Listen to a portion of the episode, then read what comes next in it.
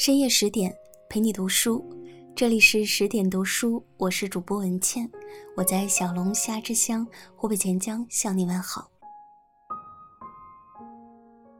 作家邱薇在《男人相对论》写道：“岁月对一个女人最重要的祝福，无非是好看，样子要好看，做事也要好看，开场要好看，谢幕更要好看。”这句话用来形容民国传奇影星王丹凤，颇为贴切。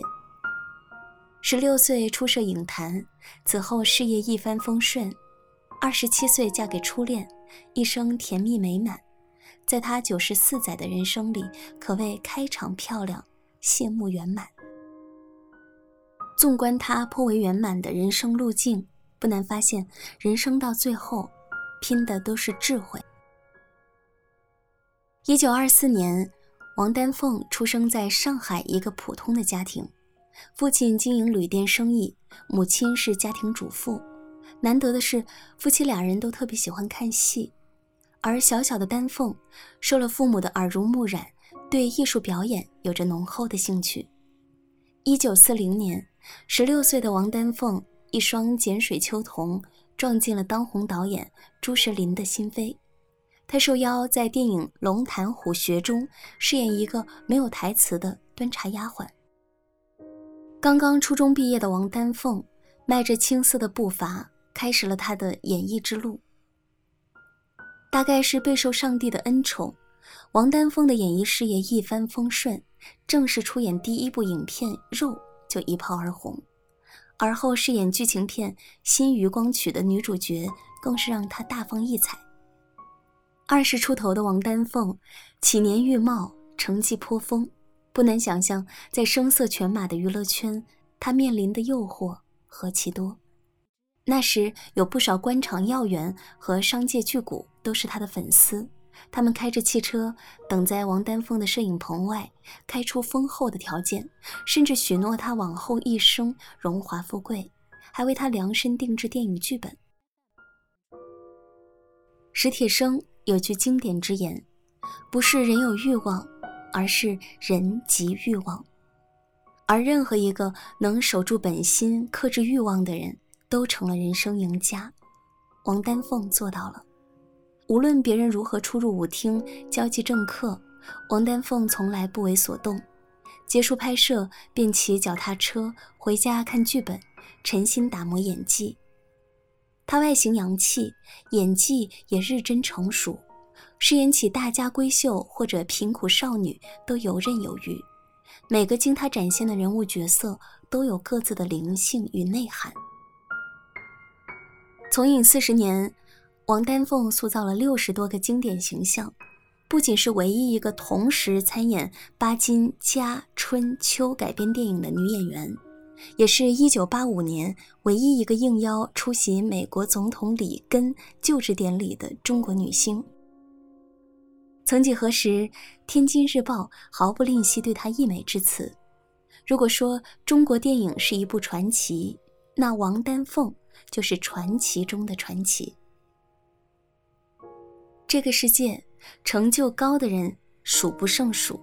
而在创造辉煌之后，还能保持初心的人不多。在趋炎附势的娱乐圈里，旁人都在争奇斗艳，拼了命的圈流量。有的人走着走着就陷入了欲望的深渊里，动弹不得，直至把自己毁灭；而有的人始终保持清醒的态度，最终出淤泥而不染。老子有言：“五色令人目盲，五音。”令人耳聋，而王丹凤始终素心若简，敬事而信，也只有这样，她纵横影坛几十年，才没有走上歧道。王丹凤在影坛上虽然创造了辉煌的成就，可很少有人知道，她在进入影视圈时也曾遭到父母的反对。在父母传统的观念里，影视圈太乱，不适合女孩子发展。所以，当王丹凤提出要去拍电影的想法时，他们坚决反对。父母的态度有多强硬，王丹凤想要当演员的心就有多强烈。他表面上附和父母的态度，暗地里却悄悄为演员之梦努力着。他常常跑去看电影、看话剧，在房间里贴满从杂志上剪下的画报，无事时对着那些女演员的画像发呆，幻想自己也是其中一员。才子佳人是世间稀缺品，所以恃才傲物、恃美而骄的人并不少。但王丹凤深知，好看的皮囊千篇一律，而内在的实力，才是行走江湖的利器。所以，当他进入电影圈后，把全部的心思都放在打磨演技上，在出演任何一个角色时，都下足了功夫去研究人物的言行举止，力求在荧幕上将人物的特性完美呈现出来。王国维在《人间词话》中写道：“诗人对宇宙人生，需入乎其内，又需出乎其外。入乎其内，故能写之；出乎其外，故能观之。入乎其内，故有生气；出乎其外，故有高致。”在长达几十年的演艺生涯里，他演绎过诸多角色，不管是旧社会的苦命丫鬟。还是新时代的职业女性，她都演活了。也正因为如日中天的演艺事业，父母才终于觉得王丹凤找到了人生价值。好的演员要入镜，也要入骨，王丹凤都做到了。一个人只有对一件事倾注了足够的时间和精力，绵绵苦心，朝前夕替，才能封神。对于王丹凤而言，一个人真正的美。不囿于肤浅的皮囊，而在于以出色的演技，把每一个人物都刻画得入木三分。长得漂亮是与生俱来的，演得出彩则是后天打磨。命运从不辜负一个人的努力，王丹凤凭借出色的演技，在电影界拥有了自己的一席之地。一九六二年，总理牵头评选出。新中国人民演员二十二名，王丹凤名列其中。那时，几乎每个电影院都悬挂着她的海报。在没有网络和流量的年代，她仅凭演技就成为全民偶像。王丹凤在电影界的成就绝非运气使然，靠的是她看似文弱外表下勇敢而坚定的内心。这种勇敢是不问前程的开始。这种坚守是不计回报的努力。上天赋予了王丹凤美丽的容颜，也赐予了她幸福的婚姻。